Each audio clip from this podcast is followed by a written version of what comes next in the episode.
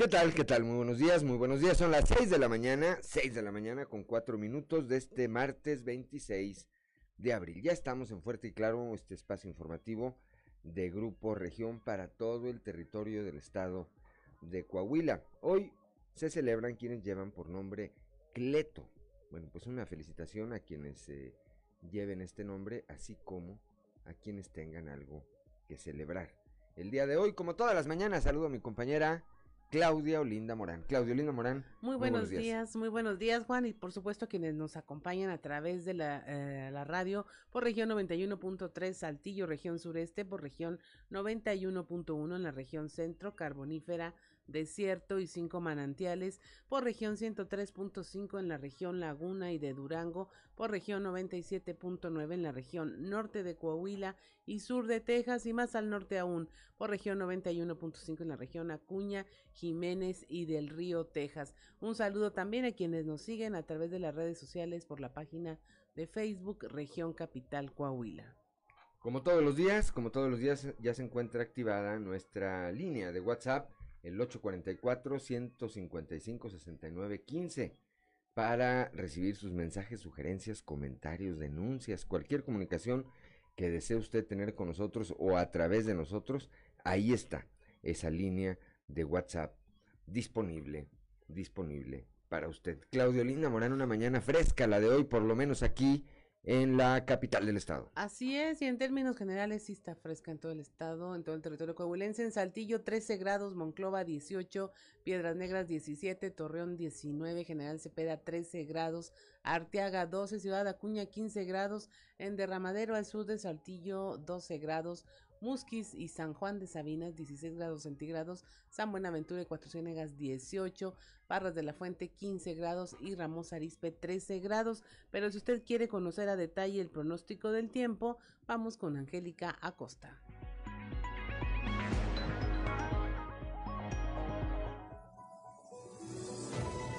El pronóstico del tiempo con Angélica Acosta.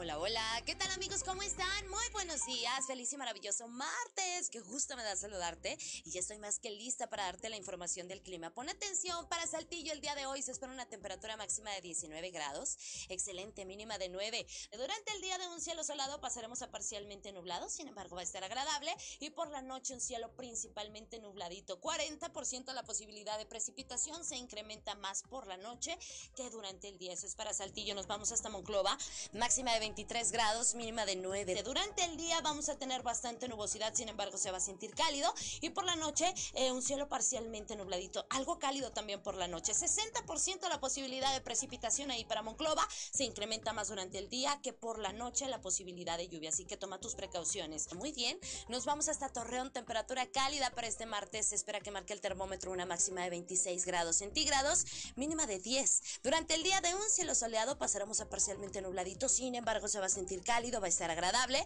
Y por la noche, eh, un cielo principalmente claro. Algo frío por la noche. Toma tus precauciones, Torreón. 2% la posibilidad de precipitación. Excelente. Nos vamos hasta Piedras Negras. Máxima de 24 grados, mínima de 10 durante el día. Bastante nubosidad, ¿eh? Se va a sentir algo cálido, va a estar agradable. Sin embargo, pues bueno, vamos a tener durante el día un cielo nublado.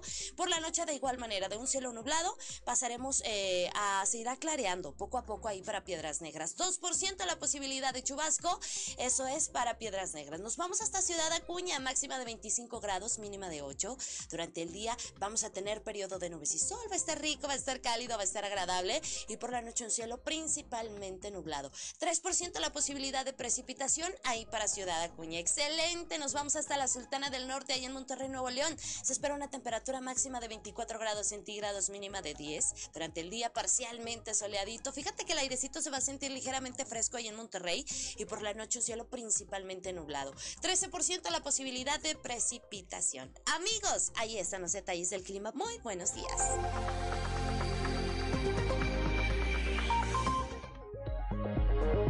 Son las 6 de la mañana, 6 de la mañana con 8 minutos que no se le haga tarde. Antes de ir con el padre José Ignacio Flores y su sintonía con esperanza, saludamos a Leonor Cordero Galindo, allá desde la Madrid. Coahuila dice buenos días, Dios les bendiga. A usted también, por supuesto. Y ya está, ya está, eh, como todos los días, el comentario, el comentario de don Joel Roberto Garza Padilla desde Frontera. Coahuila dice, se nos olvida que la vida es un ratito, que las personas no son eternas y que las oportunidades se acaban. Digan, hagan y quieran todo lo que puedan hoy, porque tal vez mañana ya no se pueda.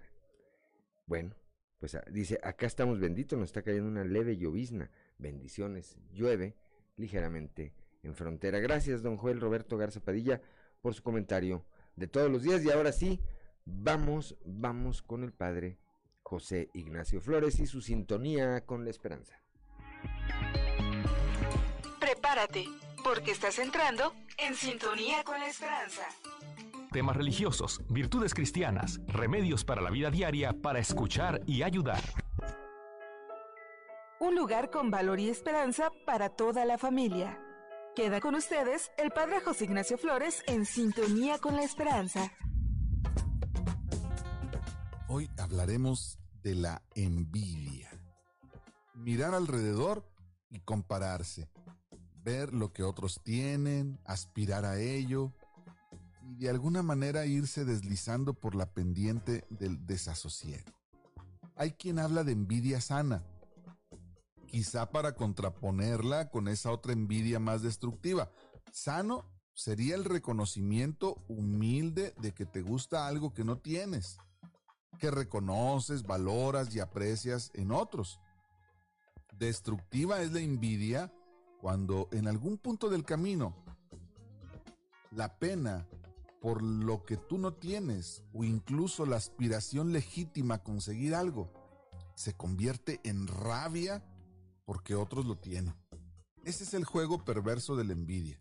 Una comparación en la que uno sale mal parado y el otro se convierte como en un rival. ¿Cuál es el problema? El problema es que la envidia te come por dentro, te muerde, te hace doblar un poco sobre ti mismo y al tiempo pone una barrera entre tú y aquel o aquellos a quienes envidias. Se convierten en rivales, en enemigos, en objeto del menosprecio o del enfado. En realidad, el objeto envidiado es lo de menos. Puede ser el trabajo, la suerte, un bien material, una relación personal. Lo terrible es cómo la envidia mata la relación cómo te va encerrando en un pozo de amargura, obviando todo lo que puede haber de privilegio y suerte en lo que sí tienes.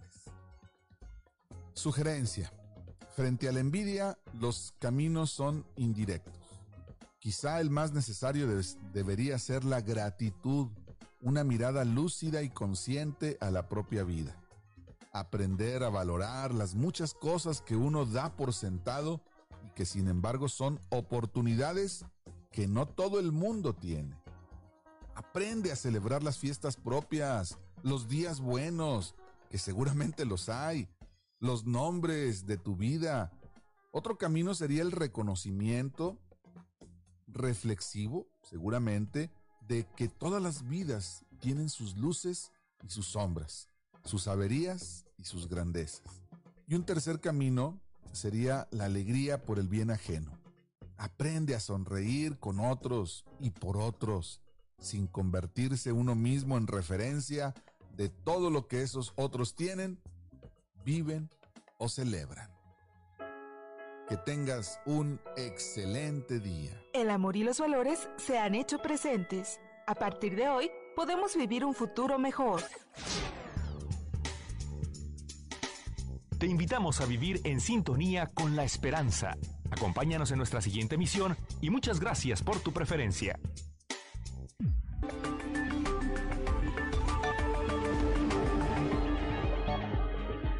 Son las 6 de la mañana, 6 de la mañana con 13 minutos antes de ir a la información, pues enviarle eh, a la familia, a los amigos del profesor Víctor Zamora Rodríguez, en nombre de eh, nuestro director general, el licenciado David Aguillón Rosales, de su familia y de Grupo Región, una condolencia, un saludo solidario a los, eh, repito, familiares del profesor Víctor Zamora Rodríguez que ayer falleció allá en la Ciudad de México. Eh, fue secretario de gobierno, secretario del trabajo, secretario de educación, secretario de finanzas, diputado local, un hombre que dedicó una gran parte de su vida al servicio público. En eh, últimas fechas se desempeñaba como director administrativo allá en la Cámara de Diputados. Bueno, pues descanse en paz el profesor Víctor Zamora, amigo, ex jefe, este, pero sobre todo amigo, amigo de muchos, de muchos, de muchos coahuilenses. Son las 6 de la mañana con 14 minutos. Armando N., quien está acusado de haberle quitado la vida a su hijastro hace algunas semanas en Ramos Arispe, va a permanecer en el Centro de Reinserción Social para Varones. Cristo Vanegas tiene los detalles. Este lunes se llevó a cabo la audiencia de vinculación a proceso en contra de Armando N., quien es la persona implicada en el homicidio de un menor de dos años que falleció tras presentar agresiones físicas en varias partes de su cuerpo. La semana pasada inició el proceso legal en contra del hombre de 26 años, luego de que se giró una orden de aprehensión en su contra por su presunta responsabilidad en el homicidio del menor. Sin embargo, la defensa solicitó el plazo del término constitucional, por lo que fue hasta este lunes que se llevó a cabo la audiencia de vinculación, en donde el Ministerio Público presentó los datos de prueba suficiente para continuar con el proceso legal en contra del imputado. A Armando N. se le acusa de homicidio calificado por haberse cometido con ventaja, traición, brutal ferocidad y en contra de un menor de 12 años, en este caso, su hijastro de dos años y seis meses de nacido, a quien presuntamente agredió en un hotel de Ramos Arispe durante la ausencia de la madre. Por tal motivo, la juez María Antonieta Leal Cota continuó con la medida cautelar de prisión preventiva en contra de Armando, internándolo en el Centro Penitenciario Banonil de Saltillo durante los seis meses que dio como plazo para la investigación complementaria y para que se lleve a cabo la siguiente audiencia. Para Grupo Región informó Christopher Vanegas. Son las 6 de la mañana, 6 de la mañana con 16 minutos, Claudelina Morán. Muere obrero de AMSA, perdió la vida de forma accidental dentro de la empresa. Guadalupe Pérez nos tiene los detalles. Mediante un comunicado oficial, Altos Hornos de México informó que al momento de realizar una revisión de puertas de hornos en la planta coquizadora 1 de AMSA, a las 15.45 de ayer lunes, el trabajador Manuel Pérez Tobar fue alcanzado por la máquina guía que realizaba el recorrido habitual de la rutina de deshornado del carbón, causando su fallecimiento instantáneo. El obrero mecánico sindicalizado, adscrito a la sección 147 del Sindicato Nacional Democrático, tenía 55 años de edad a su muerte, 28 años de labor en la empresa. Pérez Tobar estaba asignado al mantenimiento de puertas en los hornos de coquización. El fallecimiento fue puesto de inmediato en conocimiento de las autoridades judiciales y del trabajo, así como directivos de la sección 147 y comisionados de seguridad que iniciaron la correspondiente investigación del accidente. Ante el lamentable suceso, la presidencia del Consejo de Administración y la Dirección General de la empresa expresaron sus condolencias a la familia del trabajador, así como a la sección 147 y ordenaron proporcionar todo el apoyo necesario para los deudos.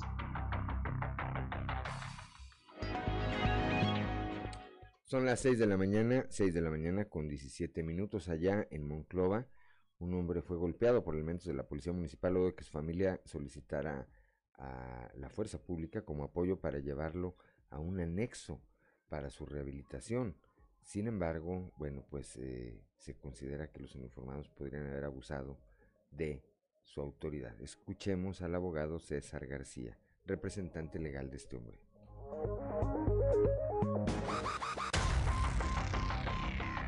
Bueno, en primera fase podemos determinar de que nos encontramos ante la presencia de abuso violento de autoridad. ¿Qué quiere decir este delito? Pues de que los elementos de seguridad pública, ya sea municipal, estatal o federal, si abusan con violencia de ese cargo que tienen, como está pasando en, esta, en este asunto, pues se pueden hacer acreedores a esas sanciones que van de 3, de 3 a 6 años. Eh, pero también puede, en base a las investigaciones que realice la autoridad correspondiente, reclasificarse a algún delito de, tortura. Todo eso, si se obtiene a través de los golpes o de la violencia física, violencia moral, está catalogado como tortura. Pero también es tortura cuando se reprime o se castiga a una persona por algún acto, en este caso en particular.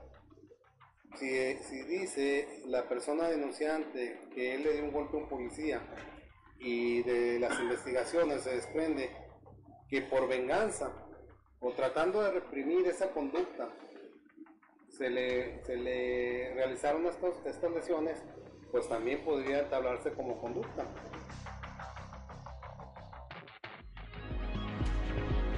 Son las 6 de la mañana con 19 minutos, Claudelina Morán. Deja choque a dos inspectores municipales prensados y lesionados. Esto allá en el norte, Norma Ramírez nos informa. Dos inspectores municipales fueron embestidos por una suburban de color gris que se dio a la fuga en el accidente. Dejaron atrapados y lesionados a dos inspectores municipales en su unidad que realizaban su rondín de vigilancia en la ciudad. El accidente se registró en la entrada de la colonia Montes, al norte de Piedras Negras.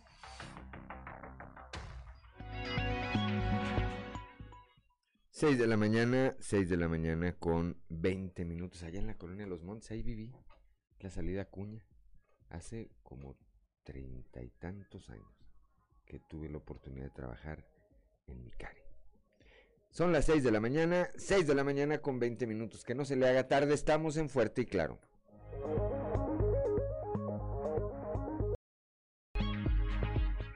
Seis de la mañana, son las 6 de la mañana con 25 minutos para quienes nos acompañen a través de la frecuencia modulada de la señal de la frecuencia modulada que escuchábamos, Claudelina Morán. A Madonna, Material Girl, Chica Material, un éxito de 1985. Échale, ¿de qué años? 1985. Sí, ese video eh, que hacía una imitación de Marilyn Monroe, de cuando salió en la película Los caballeros las prefieren rubias. Rubias, así es. Bueno, pues para que nos acompañen a través de la FM, ahí está, esta música del recuerdo y que además nunca, nunca, nunca pasa de moda. Son las 6 de la mañana, 6 de la mañana con 26 minutos. Recuperaron el día de ayer el cuerpo de Bishop Evans, especialista de la Guardia Nacional del Ejército de Texas, quien murió en el río Bravo. Norma Ramírez nos tiene los detalles. La búsqueda del Departamento Militar de Texas de Bishop Evans, el especialista de la Guardia Nacional del Ejército de Texas, concluyó el lunes por la mañana cuando su cuerpo fue recuperado en el río Bravo. Una búsqueda interinstitucional integral comenzó desde el pasado viernes por la mañana cuando Evans desapareció, luego de su esfuerzo desinteresado de rescatar a dos migrantes que parecían ahogarse mientras cruzaban el río de México a los Estados Unidos. Son las 6 de la mañana con 27 minutos, Claudelina Morán citan orden de aprehensión en contra de tres hombres y una mujer por el homicidio del albañil Ricardo Alejandro Castellanos Palafox, de 40 años, cuyo cuerpo fue localizado el pasado 2 de abril en las márgenes del río Álamos. La información con nuestro compañero Moisés Santiago. Tras tener suficientes medios de prueba, la Fiscalía General del Estado solicitó una orden de aprehensión contra una mujer y tres hombres por haber cometido el homicidio de un hombre cuyo cuerpo fue localizado en las márgenes del río Álamos, a la altura del ejido Paso el Coyote, cerca del fraccionamiento Amelia Rodríguez en Nueva Rosita. El delegado regional de la dependencia en la carbonífera, Ulises Ramírez Guillén, dijo que solamente fue asegurada la mujer y los tres hombres se encuentran prófugos de la justicia, por lo que en los próximos días se habrá de cumplimentar dicho ordenamiento judicial. El homicidio se cometió a principios del mes de abril y se presume que fue por cuestiones personales y además se cree que las personas involucradas tenían que ver con el tráfico de migrantes, abundó el funcionario.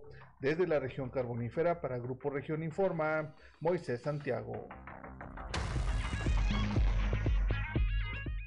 Son las 6 de la mañana, 6 de la mañana con 28 minutos. Vamos a la portada del día de hoy de nuestro periódico eh, Capital, que en su nota principal bueno, pues destaca esta alerta que lanzan ya las autoridades ante la próxima temporada de lluvias, particularmente dirigida a quienes eh, habitan en las márgenes de los arroyos. Hay que recordar cómo en años anteriores, bueno, hizo estragos, hizo estragos la gran cantidad de agua que eh, transitó por esos vados, por esos eh, arroyos, porque pues llovió, llovió de manera atípica y ante esto las autoridades municipales, por lo menos aquí en la capital del estado, han iniciado ya con esta advertencia a los ciudadanos. Habrá que recordar, Claudelinda Morán, que además de quienes viven en los márgenes de los arroyos, bueno, al norte de la ciudad, en años anteriores también vimos cosas terribles, este, esa, toda esa desviación de los cauces,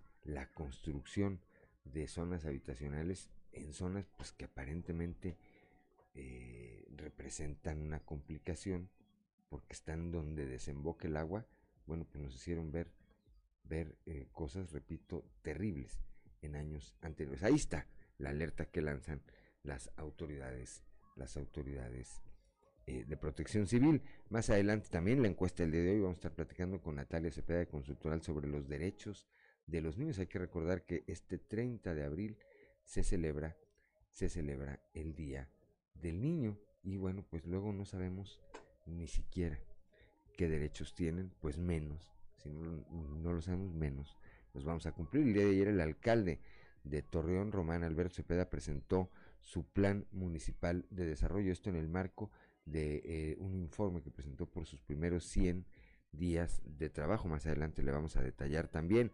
Ayer también allá en la Perla de la Laguna, el gobernador Miguel Riquelme puso en marcha programas sociales y entregó vehículos a la, Secretaría de Inclusión y Desarrollo Social para facilitar la entrega de estos, de estos beneficios. Más de 2.000 coahuilenses han sido deportados durante, de Estados Unidos a México durante el primer bimestre de este año, lo que coloca a nuestra entidad como la cuarta con más personas repatriadas de los Estados Unidos hacia acá. En el reportaje el día de hoy, nuevas masculinidades, la creación de los juzgados familiares con perspectiva de género, capacitación y profesionalización, algunas de las herramientas utilizadas para eliminar la violencia de género. Son las 6 de la mañana, 6 de la mañana con 31 minutos. Vamos a nuestra columna en los pasillos.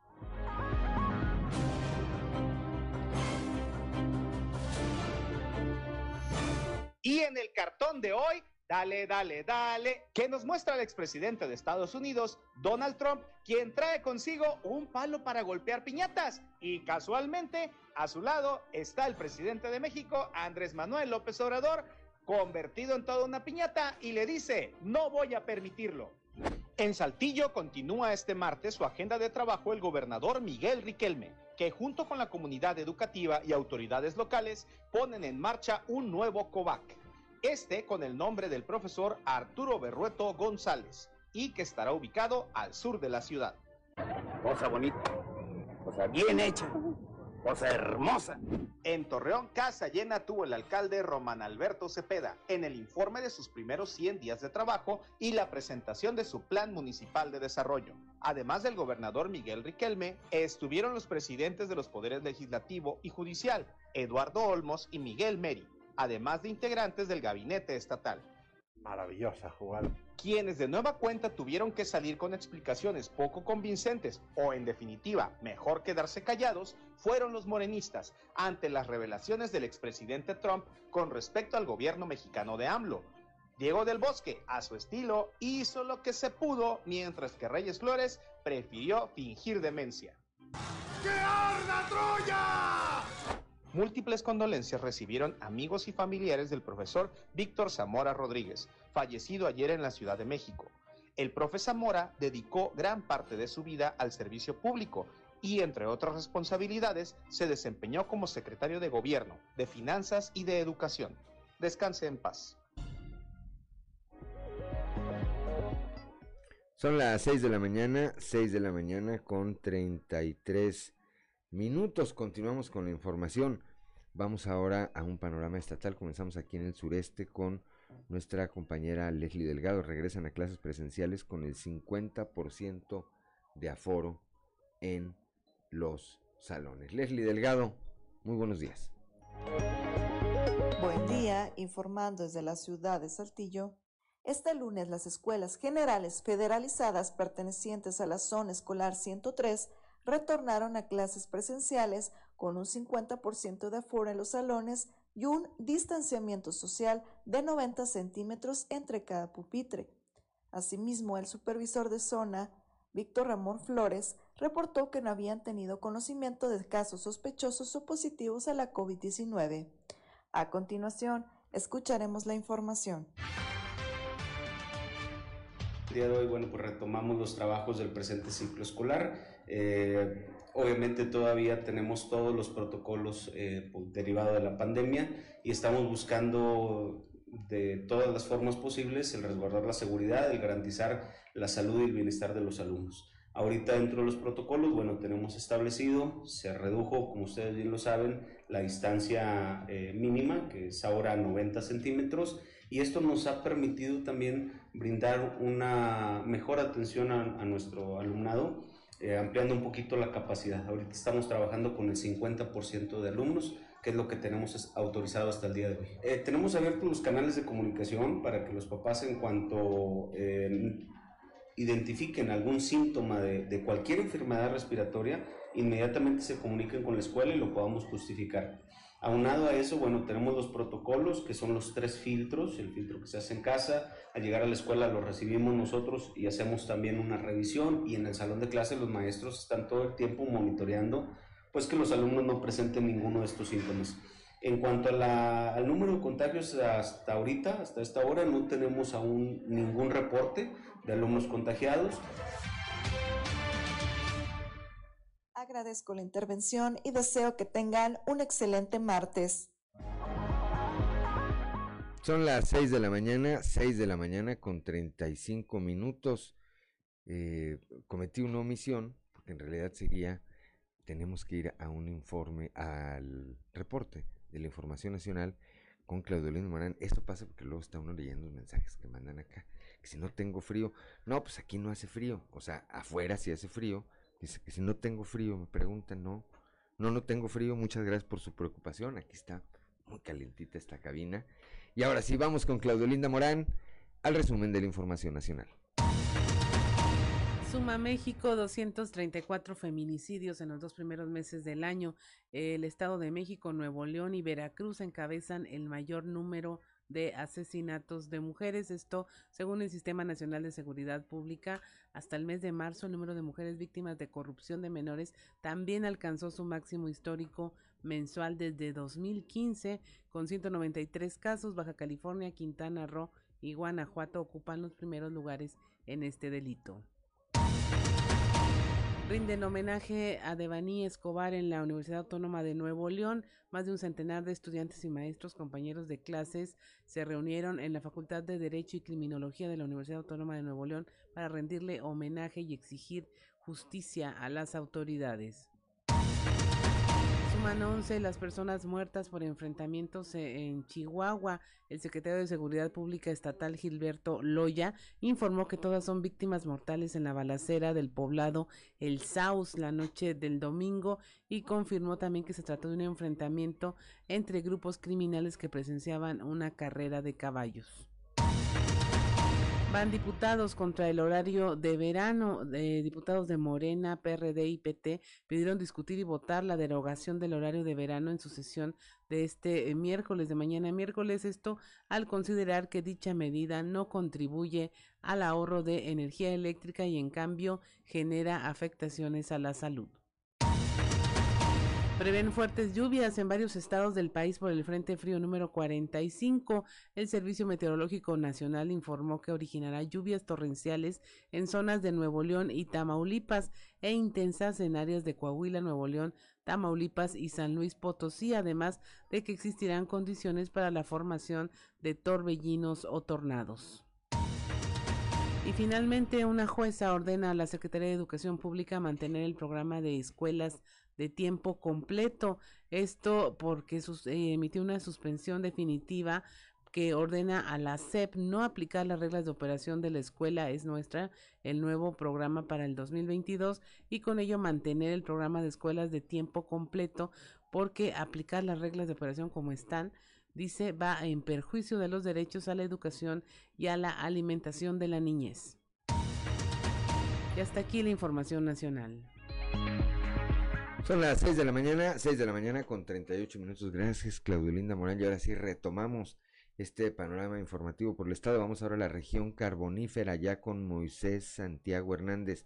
Hay siete escuelas aún sin poder asistir a clases presenciales.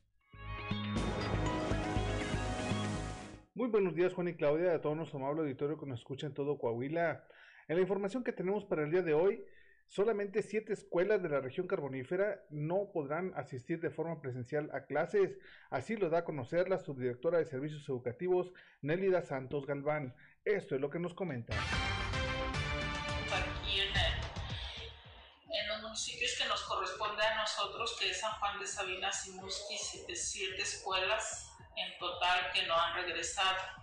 Aquí en San Juan de Sabinas son dos. Es el, el preescolar Ignacio Allende del Paso al Coyote, el cual ya está notificado por ICIFED que estarán realizando los pues, las actividades, la construcción, los arreglos que ese preescolar ocupa para que sea el regreso presencial. Y la escuela secundaria de San Juan de Sabinas donde también ya está valorado, tiene problemas ahí con, con la red eléctrica y el agua. Y pues este Secretaría de Educación ya, ya tiene conocimiento de todo esto y están trabajando. Esta es la información que tenemos para todos ustedes desde la región carbonífera para Grupo Región Informa, su amigo y servidor Moisés Santiago. Que tengan un excelente día.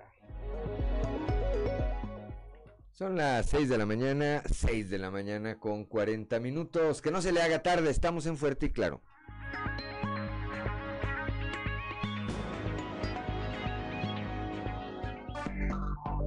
Enseguida. Con 46 minutos, ese paso no se lo conocía a Ricardo López.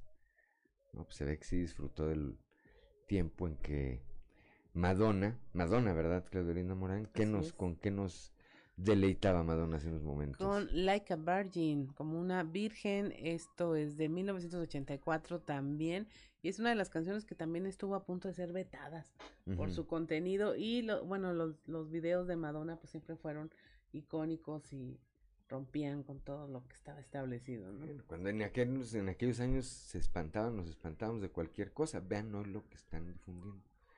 ¿Cómo se llama? Bad Bunny, ¿verdad? Por ejemplo.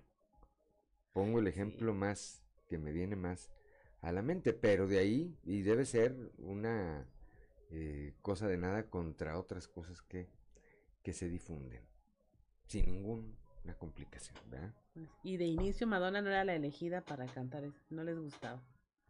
Y fue un exitazo. Así es. Bueno, pues ya nos deleitó acá Ricardo López con unos pasos acá. Luego sabemos por qué falla el híbrido, ¿verdad? Pues baila ahí encima en la consola.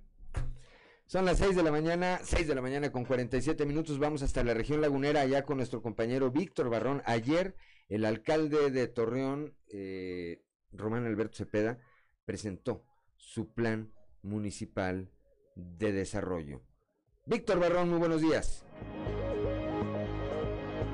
Muy buenos días amigos de Grupo Región en temas de la comarca lagunera, basado en cuatro ejes principales eh, como son desarrollo económico, seguridad, bienestar para todos, además de productividad. El alcalde de Torreón, Román Alberto Cepeda, presentó su plan municipal de desarrollo para la administración 2022-2024. Eh, Escucharemos a continuación parte de lo que comentó en ese sentido.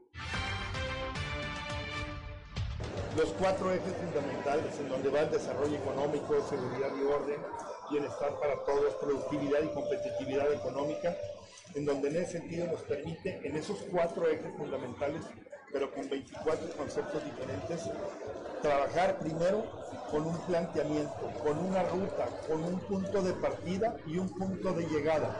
Y eso es fundamental.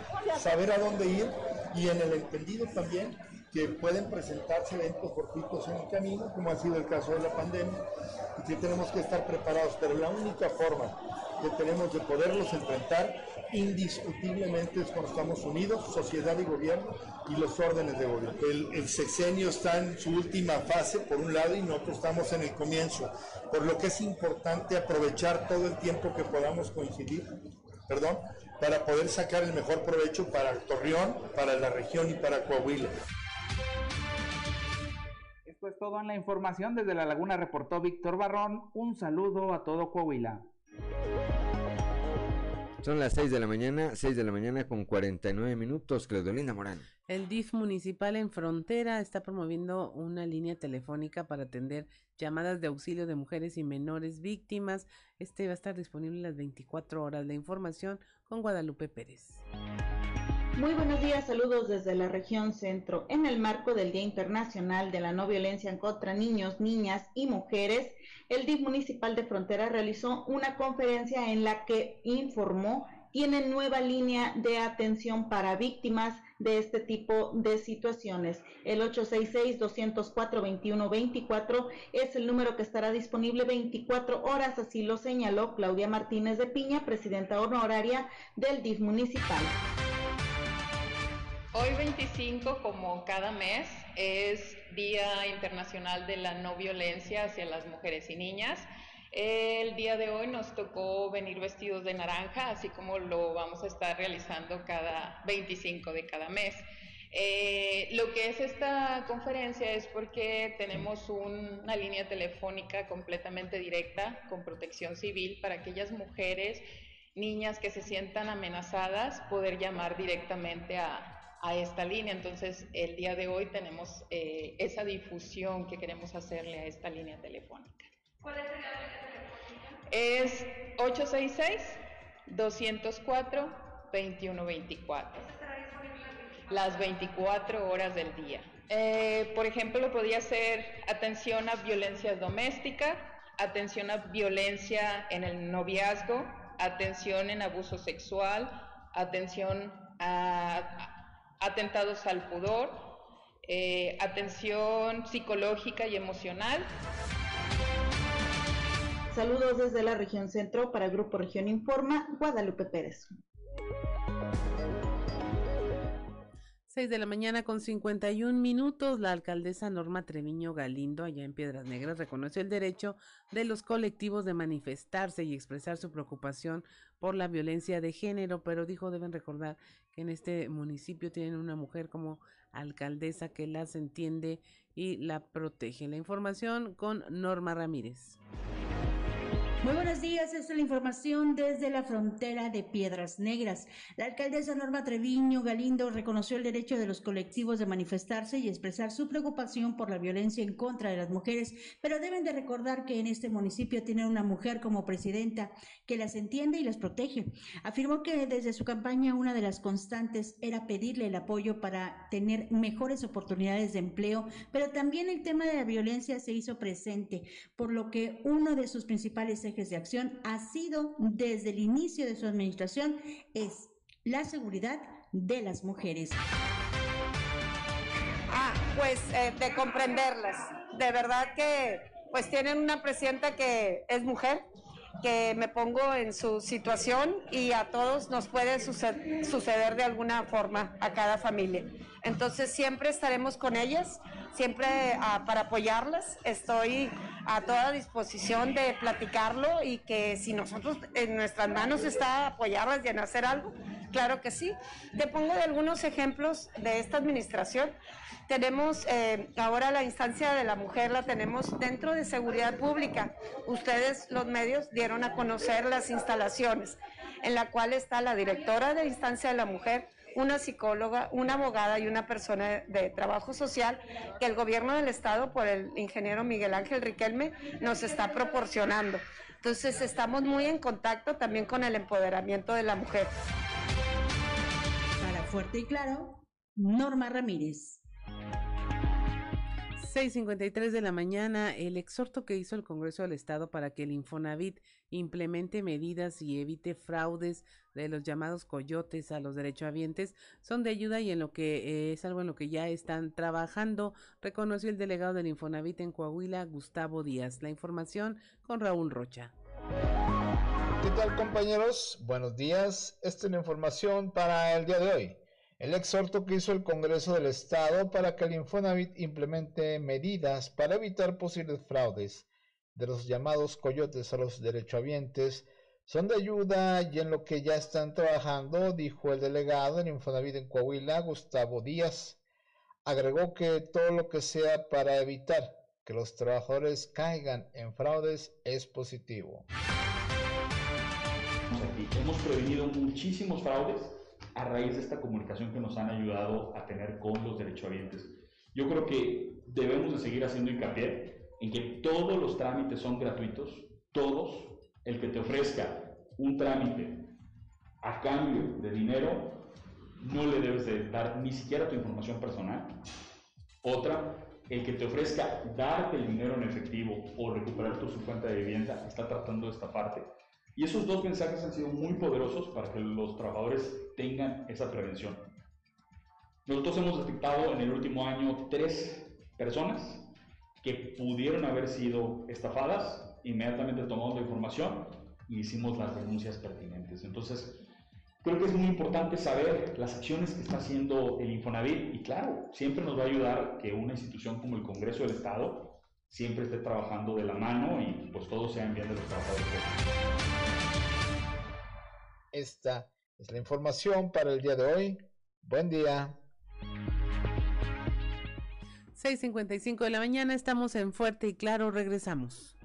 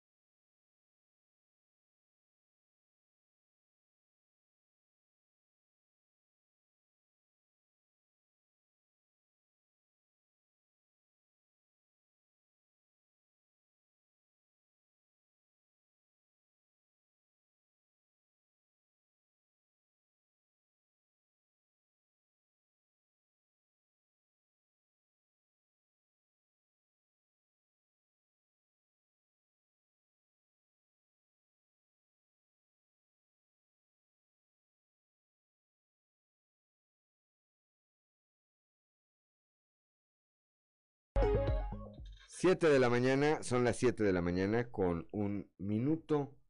Claudelina Morán para que nos acompañen a través de la señal de la frecuencia modulada que escuchábamos en voz de Madonna. La isla bonita. Y justo les iba a comentar que si la imaginan cantada por Michael Jackson. Por Se Michael la Jackson. ofrecieron para el álbum Bad en 1987 y la rechazó. Y la segunda op- opción fue Madonna y también fue éxito. También fue un éxito. Muy bien, pues ahí está. Esta canción son las 7 de la mañana, 7 de la mañana con un minuto. Como todos los martes, ya está con nosotros Natalia Cepeda de Consultoral para platicar de la encuesta. La encuesta del día de hoy, el próximo sábado, es 30 de abril, se celebra el Día del Niño y más allá de la celebración social, eh, bueno, creemos que vale la pena echar un ojo al tema de cómo están la niñez, cómo están los niños. Ahora, eh, esta encuesta habla sobre los derechos de las niñas y los niños. Natalia Cepeda, buenos días. Buenos días, Claudia. Buenos días, Juan. Pues sí, eh, realizamos este trabajo, esta investigación con 740 coahuilenses. E hicimos esta encuesta precisamente con motivo de- del festejo del Día del Niño del próximo fin de semana y eh, relacionado también a los derechos que tanto conocen, qué es lo que consideran que hace falta, qué propondría también la ciudadanía respecto a los derechos de los niños. A ver, vayamos eh, desmenuzando, entre otros, cuáles son los derechos de los niños, Claudia Linda Morán. Los derechos que identifican la mayoría de los coahuilenses tienen que ver con el derecho a la salud, el derecho a vivir en familia y el derecho a la educación, que forma parte de la gama más amplia de derechos que se tienen, eh, pero son los más mencionados. El derecho a la salud, el, bueno, el derecho a vivir en familia es el 41%, es eh, eh, de acuerdo a esta encuesta.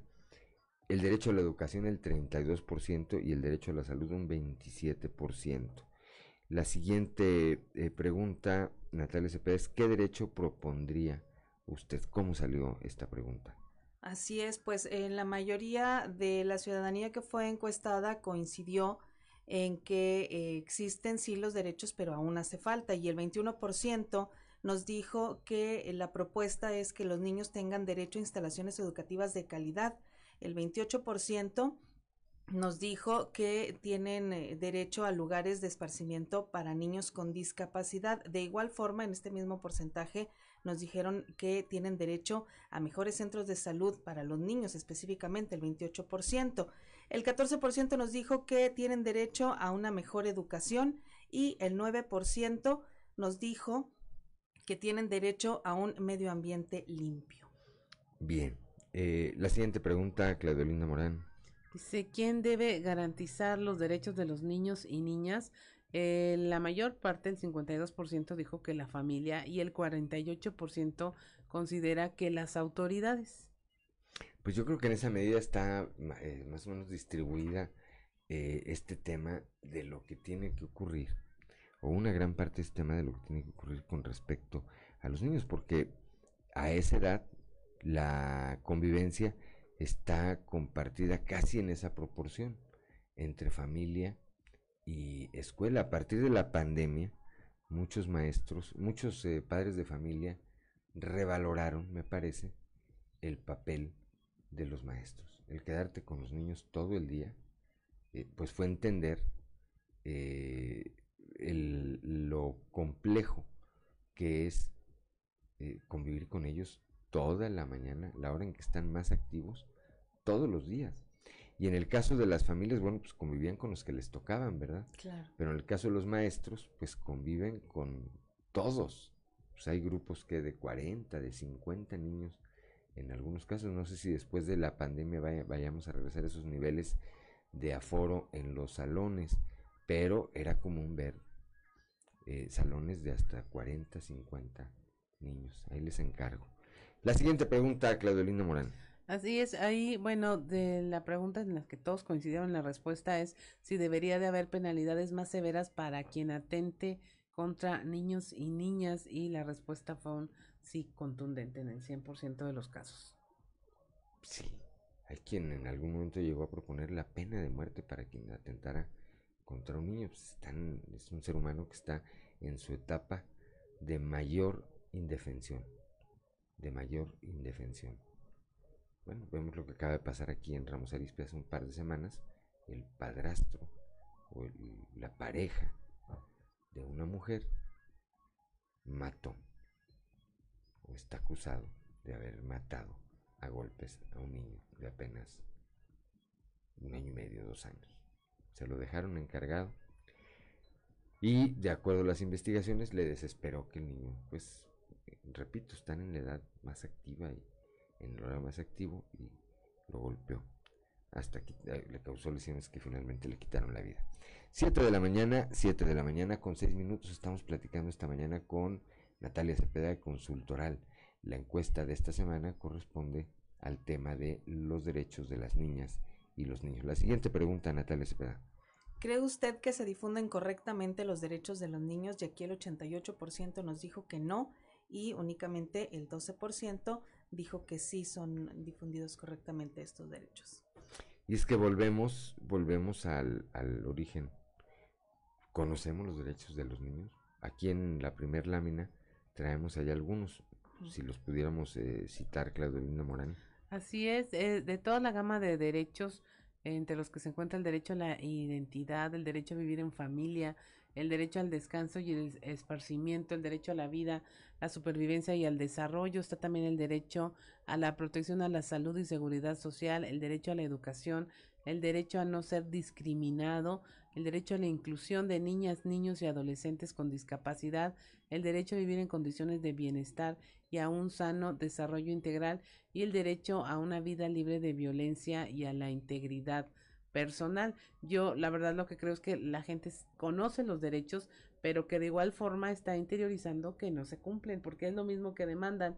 Básicamente los tres aspectos que tocan es un asunto de decir, propondría que hubiera esto y el derecho lo consigna, pero en la práctica no lo hay. Sí. Sí, luego pues es difícil, ¿no? También en eh, situación en eh, un, un, mundo en el que vivimos hoy eh, complicado y en donde en muchos países, como México no es el caso, hay una crisis económica, pues es difícil darle cumplimiento a alguno de estos, a alguno de estos derechos.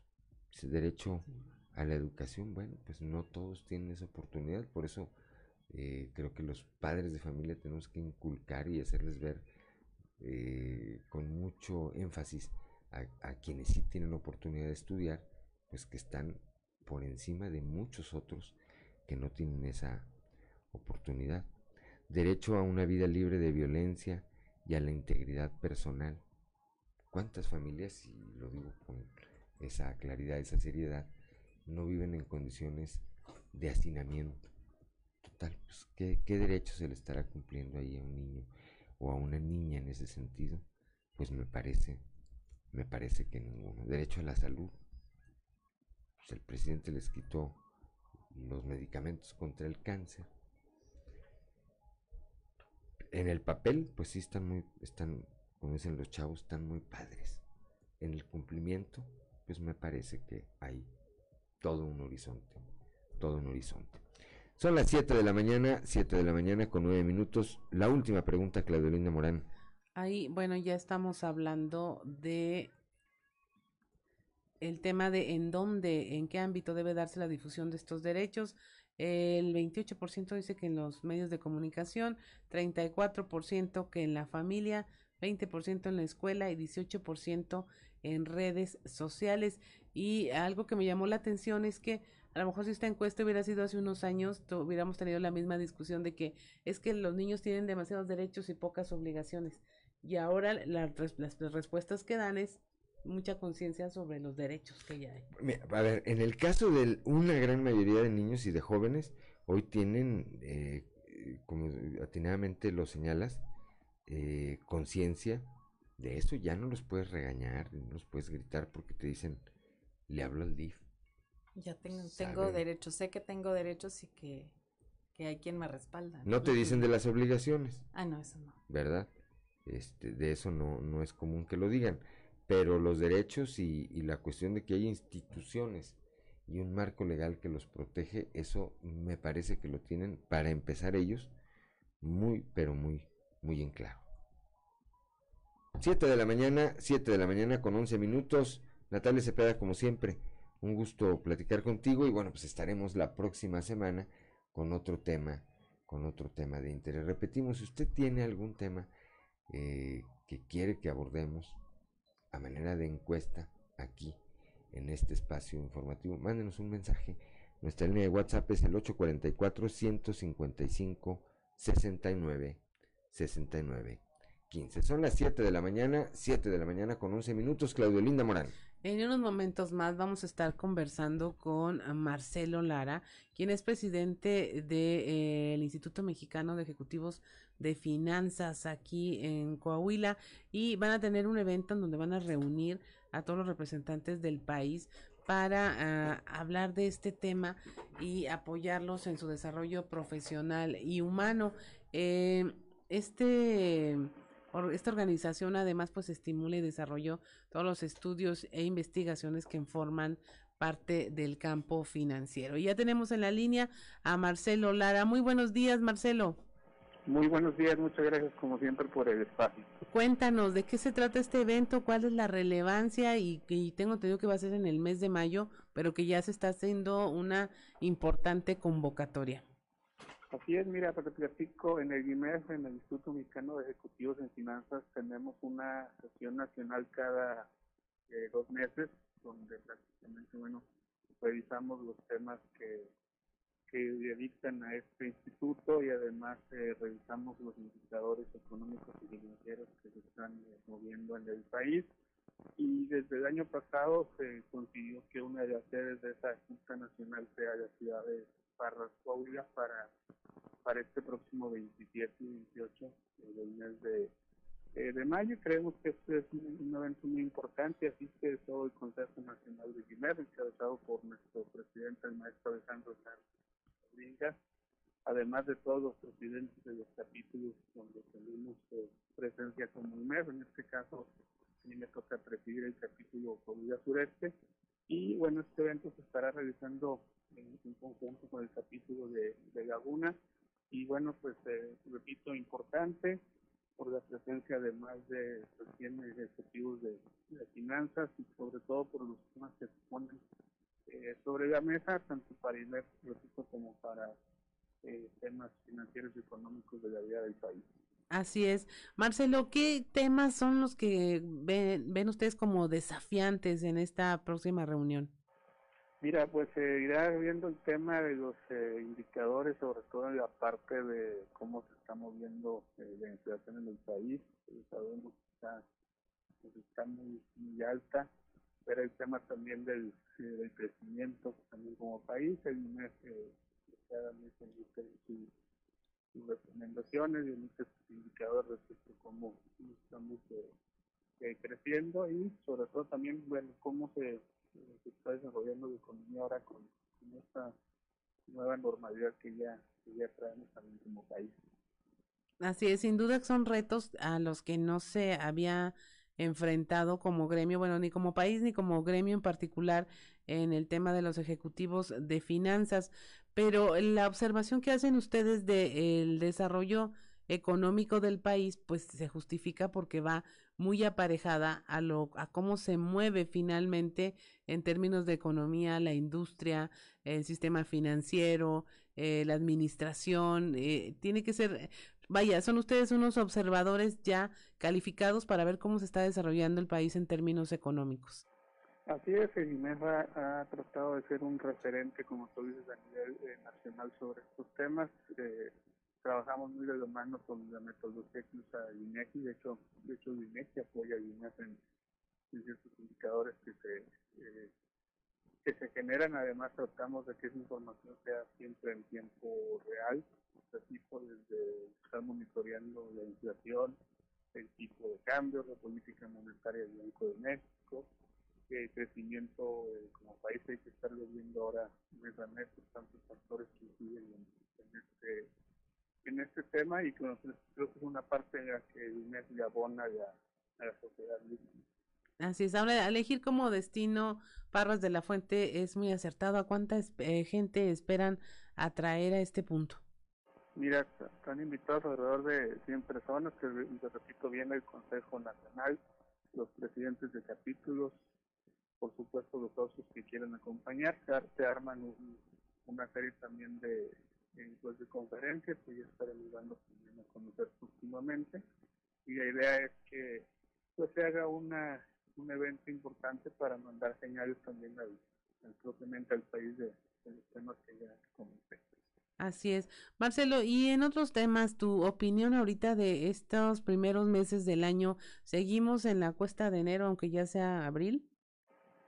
Sí, fíjate, bueno, seguimos con el tema de la inflación, 7.7%, eh, pues otra vez decir que son niveles que hace muchísimos años que no se veían, más de 21 años que no traíamos esos niveles eh, inflacionarios, hay que decirlo, esto es una tendencia a nivel mundial, nuestra referencia también es, nuestro país, es Estados Unidos, también parece ese problema de inflación tan alta, que si bien era un tema de, de, la pandemia, se vino a agudizar con el, con el conflicto entre Ucrania y, Rusia, porque lo sabemos, estos países son se mandan en algunos productos como el acero, como algunos eh, eh, granos y también los energéticos, entonces pues eso no ha abonado a que pues a que podamos salir, como dicen, de la famosa eh, cuesta de enero. El Banco de México con su tasa de referencia que está subiendo pues para tratar de mitigar la inflación y que eso al final pega al consumo de los créditos de todos nosotros. Entonces, son temas que pues no, no nos siguen ayudando mucho. Así, en términos llanos, Marcelo Lara, eh, ¿qué es buena idea hacer ahorita en términos de finanzas personales y qué no?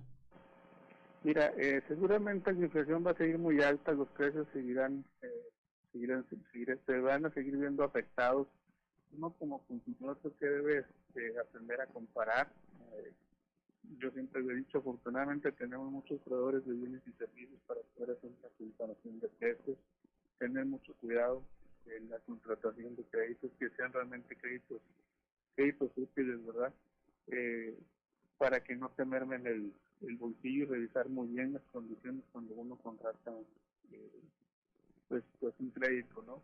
Y eh, pues estar muy conscientes en el, en el gasto, repito, porque seguramente va a ser un año eh, difícil para, la economía.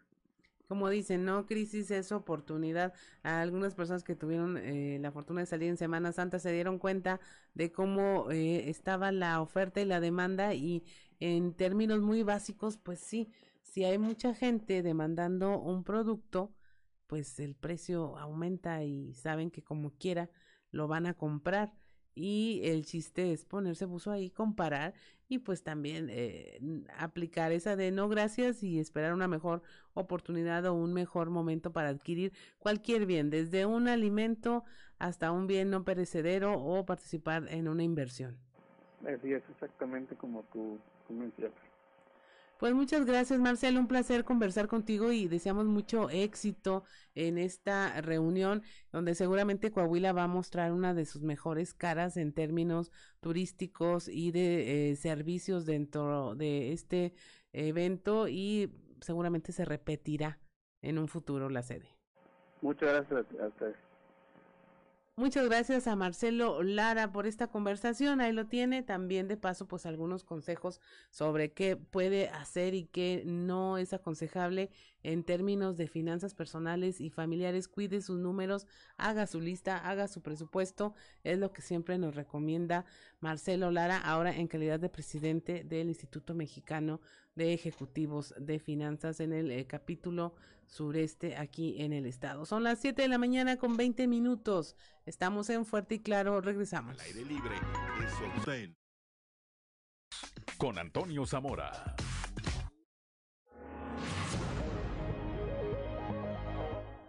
Siete de la mañana, 7 de la mañana con 26 minutos. Rápidamente, Claudolina Marana, antes de ir con Toño Zamora, a quienes nos acompañan a través de la frecuencia modulada que escuchábamos. Escuchamos la versión en español de Jules Verás. Esta la grabó Madonna en el estudio de grabación de Gloria y Emilio Estefan. Muy bien. Bueno, pues ahí está. 7 de la mañana con 26 minutos y ahora sí vamos hasta la región centro de nuestro estado con nuestro amigo y compañero Toño Zamora. Toño, muy buenos días. Buenos días, Juan. Buenos días a, las personas que nos sintonizan a esta hora. Accidente de trabajo ayer a las 4 de la tarde en la planta 1 de Altos Hornos de México. Eh, fíjate que aquí, Juan, hay algunos puntos interesantes, como por ejemplo que este trabajador laboraba en el alto horno número 5, es decir, en la planta 2 de AMSA, y el accidente ocurrió en la coquizadora en la planta 1. ¿Qué fue lo que sucedió? Pues que este trabajador de 55 años, por cierto, a punto de, la jubilación por cesantía, bueno, le faltaban cinco años, eh, fue prestado o lo pidieron prestado para que se fuera a echarle la mano ahí la coquizadora. Pero cada uno de los departamentos de, de AMSA son diferentes, es decir, pues a lo mejor tienes que ser especialista eh, en el alto horno, en la conquistadora se hace otro tipo de cosas, etcétera, etcétera. Y yo creo que la preparación, la falta más bien de, preparación de, este trabajador, pues ocasionó que, ocurriera el accidente que, que, lo privó de la vida, ¿no? Entonces, yo creo que ahí este, el sindicato de, mineros debería de estar muy pendiente de que no suceda este tipo de cosas, porque pues imagínate Juan, se, llevan a alguien de, de, administración o de oficinas generales o donde sea a, trabajar a la planta y, pues al final de cuentas uno es neófito en ese tipo de actividades y suceden accidentes como el que ocurrió ayer en la tarde en la conquistadora número uno.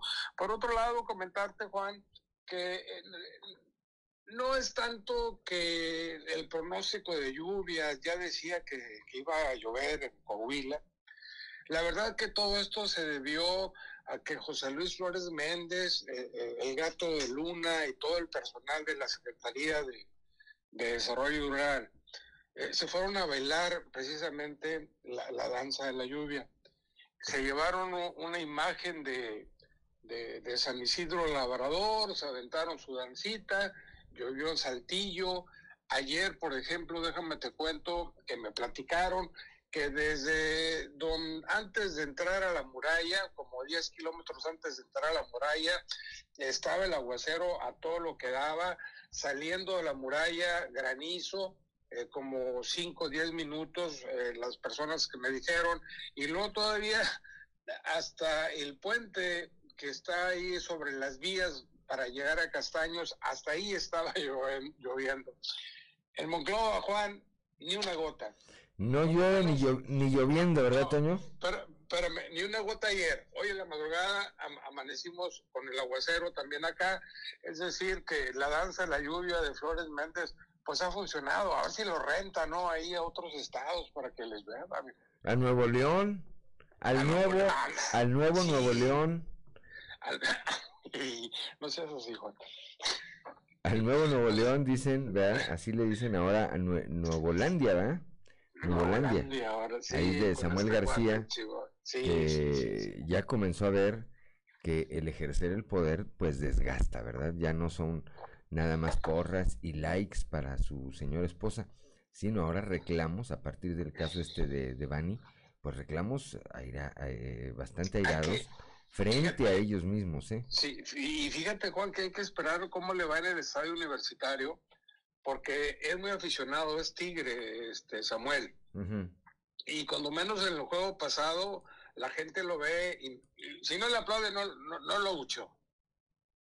Entonces, hay que, en el juego contra el América, ahora hay que ver cómo le va los próximos juegos, si, si, si, si los regios y los aficionados de Tigres, pues no se le van a la yugular por este caso de Devani, ¿no? Entonces hay que estar muy pendientes. Y por muchas otras cosas, hay el tema ah, del agua, por ejemplo, ¿no? Sí, sí, sí, sí, sí, sí. Aunque él va a decir que él es el responsable, que no se la tomó, etcétera, etcétera, ¿no? Exactamente. ojalá y este y, las, los aguaceros beneficien y, la prensa en la boca va a estar muy difícil que se llene así con un aguacero.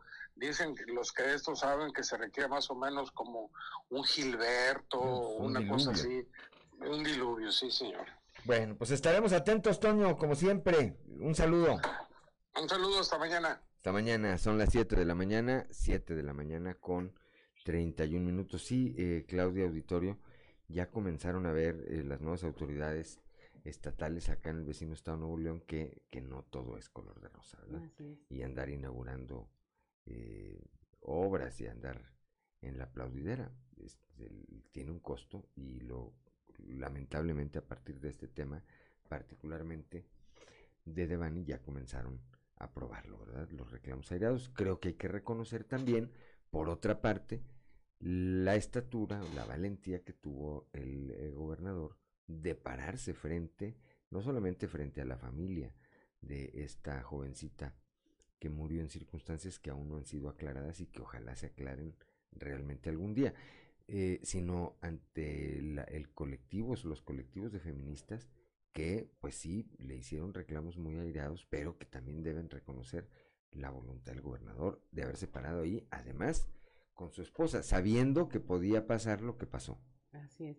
Pero bueno, tienen eh, experiencia enfrentando a sus troles en redes sociales. Algo les, les ha de haber dejado el saber que es mejor salir a hablar y dar la cara en lugar de hacer mutis y no enfrentarse a, a sus detractores de alguna forma. Sí, la alcanzó, alcanzó a corregir la plana Samuel García porque al principio lo primero que dice es que no conoce el expediente.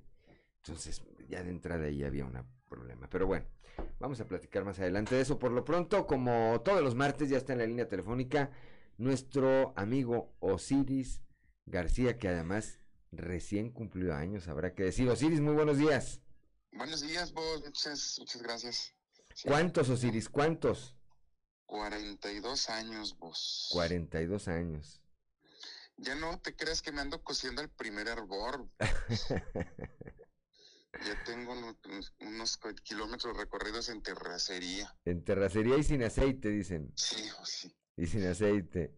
Muy bien, Osiris. ¿Qué tenemos? ¿Qué tenemos este martes, Osiris? sangrado como el caballo blanco. Pues, este, fíjate que eh, ahorita que están hablando los bots de, de Twitter y todo eso, eh, este, ayer la noticia de que Elon Musk adquirió, adquirió ya ca- casi en su totalidad Twitter.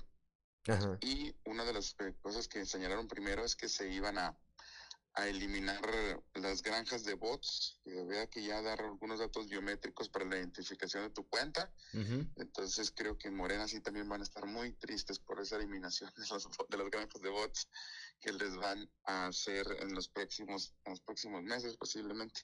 Y este Elon Musk es como Lex Luthor, vos, es un supervillano millonario inteligente que, que se quiere apropiar de todo. Oye, todo está comprando, ¿ah? Sí, sí, pues tiene, tiene- él, este, puede, somos de los pocos que podemos presumir que tenemos 44 mil millones de dólares como para comprar. 44 mil millones de dólares para comprar Twitter. Bueno, esta, este señor, creo que ya salió a colación incluso hasta en el caso del actor este Johnny Depp, ¿no? Sí, sí, Johnny Depp, que al parecer, este, uno de los cuernos que le pusieron al señor Johnny Depp fue con el señor Elon Musk. Co- corresponde a... su esposa Amber. Este, sí. O sea, fíjate que voy a platicarte algo. Hay acusaciones muy serias. Acabo de ver un reportaje de, de, mm, de- de Código Magenta acerca de una investigación periodística que hicieron donde exponen una presunta conexión entre Mario Delgado, que es el presidente actual de Morena, con dos empresas que tuvieron unos contratos bastante, bastante generosos con los que eh, pres- presuntamente también se hubieran financiado campañas de gubernaturas de Baja California, Sinaloa, Zacatecas, Nayarit, Michoacán en 2001. Eh, es una es una triangulación de, de, de negocios vinculados al gobierno por más de 150 millones de pesos. Ahorita que estamos hablando de lana, este, de un grupo llamado Permart y otro Hoser. Esos están vinculados a un eh, empresario de la vecina ciudad de San Pedro, Garza García, eh, fallecido, de hecho asesinado apenas eh, hace unos meses el señor Sergio Carmona. Y eh, este escándalo de corrupción y tráfico de influencias en el preciso corazón de Morena eh, eh, pone en entredicho muchísimas cosas y ya se presentaron denuncias, por cierto, ante las autoridades. eh, este, se involucra también una red de huachicol eh, por parte de Américo Villarreal, que es un candidato a Morena a la presidencia de Tamaulipas, y hace días es que estaba platicando, pues por cierto, con un conocido y que le, entonces, le, estaba, estábamos platicando sobre las cosas que se hacen bien y se hacen mal el gobierno, pero cu- cuando llegamos al punto de que las cosas que se hacen mal en, en Morena, o sea, de compartirles mi punto de vista, las cosas que, que yo había visto ahí que me parecen preocupantes, como el ejercicio de programas clientelares y de algunos comportamientos partidistas que estaban copiados al carbón de lo peor del pasado político en México, como que no dejaba de referirse a mí como ustedes, como si yo fuera este, un representante partidista de la oposición entre priista o prianista. Pri- Prianista me dijo también en algún momento. Entonces terminé diciéndole que, que, que, pues que no era el caso, que, que al final de cuentas yo lo que de lo que estaba hablando era de las percepciones de, de que tenía personales acerca de los de la experiencia que tengo en, en el manejo de información, que tal vez no sea mucha, pero pues sí es más que, que, que alguna persona promedio, pero que pues no tenía ningún interés en defender a nadie, que en, en, en, en- en ese ejercicio había también criticado otras cosas que no me parecían sin distinción de partidos, pero no, parecía que no había este eco y seguía diciéndome que pero ustedes hubieran denunciado, eh, ustedes hubieran hecho, dije, bueno, yo no Pero soy ustedes qué, y yo cuando fui diputado, cuando fui Sí, sí. este funcionario, cuando fui presidente municipal. Sí, no sé, director, de, presidente, director de la, de la FEPADE, no sé, nu- nunca lo fui, pero eh, ya em- empiezo a entender más o menos cómo funciona este, la lógica de las personas que son seguidores de, de- de Morena, porque no son, no son críticos, no hay, no hay un ejercicio realmente racional, es nada más un, una, un apasionamiento como si se estuviera defendiendo, o sea, Cuauhtémoc Blanco. Un fanatismo, ¿no? partido. Sí, es fanatismo, es, triste, pero estas cosas eh, se, se hacen en todos los partidos y todas hay que denunciarlas con, con, con, con la veracidad y con la promo que se merece. Fíjate que a propósito de eso que señalas, veía yo ayer en las redes sociales, la verdad es que no tuve la precaución de, de ver bien el contexto, cuándo había sido exactamente esta intervención de Xochil Gálvez eh, del PAN. Pero están discutiendo ahí en la Cámara y ella habla y dice, a ver, dirigiéndose a los de Morena, ustedes que tanto se quejan del PRI, pues si allá están todos, dijo, lo peor que tuvo este partido, lo tienen ustedes, entonces, ¿a qué viene la queja? Y ya sabrás la rebatinga que se armó ahí, porque, porque además ahora se les olvida a esos morenos que fueron y que formaron parte de ese PRI que eh, llevó al hartazgo a la gente y a perder elecciones y a perder posiciones, eh, al grado incluso de perder en 2000, eh, si no me equivoco, la propia presidencia de la República Osiris. Sí, totalmente. Eh, eso es algo también de lo que yo le cuestionaba. Decía, bueno, pues si, si, si Morena está plagado ahora de, de priistas y de panistas, ¿cuál es la diferencia? Entonces, no hay, no hay diferencia. Solamente a través de un tipo de estatura moral se intentan como despojar de su pasado, pero pues los, los comportamientos son los mismos, los personajes son los mismos. Ándale, ese, los personajes son los mismos, la franquicia es diferente, pero, pero los personajes son los mismos, ¿no? Exacto. Pues ahí está, para el análisis, y repetimos, con eso nos despedimos, hacen lo que hacían aquellos, más lo que creen que hacían aquellos, ¿verdad? Exacto. Osiris, nos vemos el viernes, Dios mediante, con guitarra en mano aquí en el estudio. Pasa un buen martes. Segurísimo, igualmente, un abrazo para todos. Igualmente, 7 de la mañana, 7 de la mañana con 40 minutos. Estamos en Fuerte y Claro.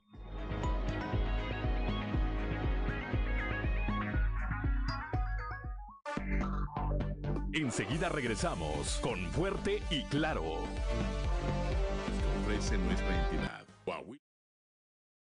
Escuchábamos. Escuchamos Like a Prayer como una oración con Madonna también y uno también de los temas más polémicos en toda su carrera artística. ¿De qué año? Tenemos el año este, sí, aquí lo tenemos 1989.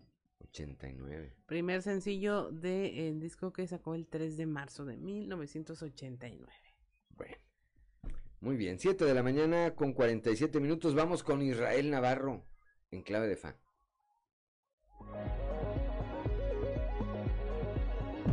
En clave de fa con Israel Navarro. Decía Winston Churchill que la política es casi tan emocionante como la guerra y no menos peligrosa, porque en la guerra te pueden matar una sola vez, pero en la política muchas veces. Esa premisa implica que también hay momentos de resurrección como el que estamos presenciando con Donald Trump.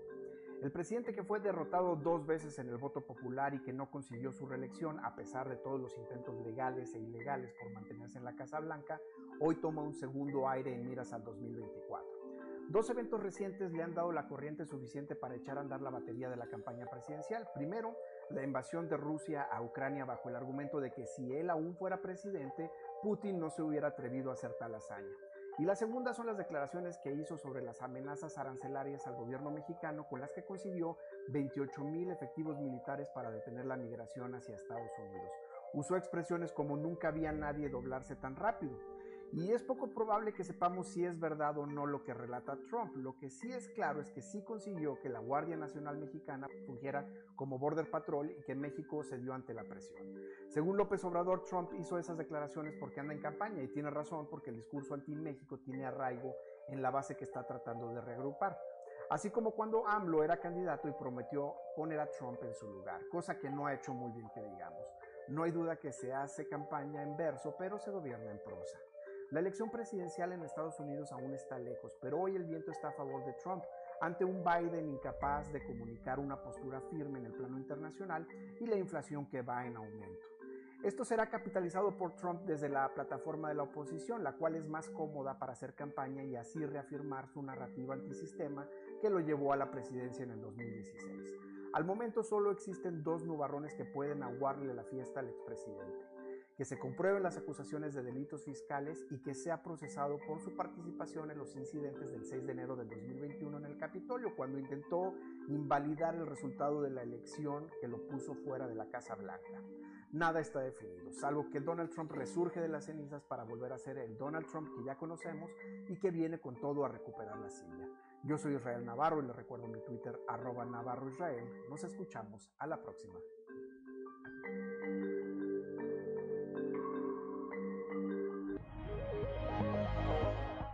Son las 7 de la mañana, 7 de la mañana con 49 minutos. Claudio Linda Morán. El gobernador Miguel Riquelme puso en marcha programas sociales en Torreón y entregó vehículos a la Secretaría de Inclusión y Desarrollo Social para facilitar la entrega de beneficios a las y los coahuilenses. Dijo eh, que le daba mucho gusto estar en su tierra para arrancar este programa de políticas públicas a favor de quien más lo necesita. Me da, mucho gusto estar aquí en mi tierra para iniciar un programa de integración de políticas públicas y sobre todo a favor de quienes más lo necesitan. ¿Qué es mejor a Coahuila? Ustedes van a hacer mejor a Coahuila aquí en Torreón. Ustedes van a llevar los programas del gobierno del estado de manera articulada. Vamos a revisar precisamente toda la los servicios públicos, primarios, los apoyos necesarios para nuestra gente y quién más que ustedes conoce cada rincón de su colonia, qué le falta a cada ciudadano, a quién tenemos que apoyar, cuáles son las cuadras que tenemos que pavimentar o bachear, dónde tenemos que mejorar el servicio de agua potable. Este es un programa integral. Aquí vemos escrituración, vemos pavimentación, vemos electrificación, vemos apoyos de manera directa, no solamente apoyos en materia social, sino en materia de salud. Y es, eh, un programa que de manera integral surte efecto en todas las colonias, en todos los barrios y en todos los ejidos del el Estado.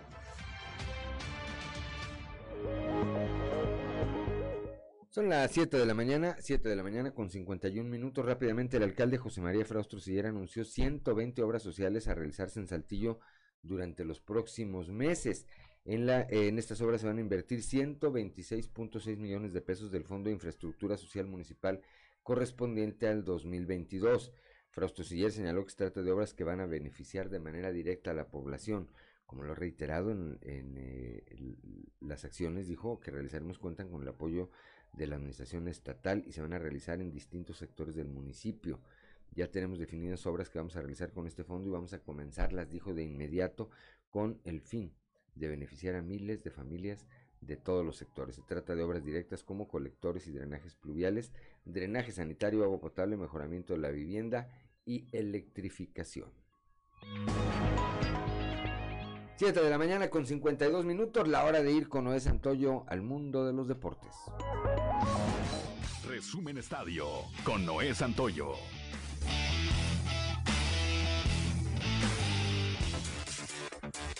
Un sinodal de lujo será el que ponga a prueba a las Águilas de la América el próximo 20 de julio, cuando las Águilas se midan al Manchester City, flamante líder de la Premier League de Inglaterra, en un partido de preparación. El conjunto dirigido por Pep Guardiola regresa a las giras por Estados Unidos, luego de que la pandemia de coronavirus les impidiera realizar viajes alrededor del mundo. El choque se llevará a cabo en Houston, Texas, de acuerdo a un comunicado, los aficionados podrán comprar sus boletos a partir de este 28 de abril. El Charles Saunders arribó la madrugada de este martes al aeropuerto de la Ciudad de México con el fin de afrontar el día de mañana la final de la ida de la Liga de Campeones de la CONCACAF ante los Pumas de la UNAM. El equipo de la MLS llegó liderado por el exjugador de Monarcas Morelia, Raúl Ruiz Díaz. El delantero peruano es el referente del equipo y será quien intente guiarlos dentro de la cancha para buscar dar a un equipo estadounidense su primera Conca Champions terminó el ayuno beisbolero. El día de hoy se cantará el playball en la comarca lagunera, cuando los algodoneros de Unión Laguna inicien serie ante los sultanes de Monterrey en partido inaugural en el Parque de la Revolución. A partir de hoy, Algodoneros inicia una nueva aventura en la Liga Mexicana de Béisbol, con una gran expectativa en los aficionados, y es que la novena lagunera se ha reforzado de una gran manera para buscar el campeonato de la liga, mientras que los haraperos de Saltillo Guilló, después de tener su serie inaugural en casa, viajarán a Durango, donde a partir de hoy inician serie de visita ante generales. Y Monclova se mete a casa de tecolotes de las dos Laredos. Resumen Estadio con Noé Santoyo.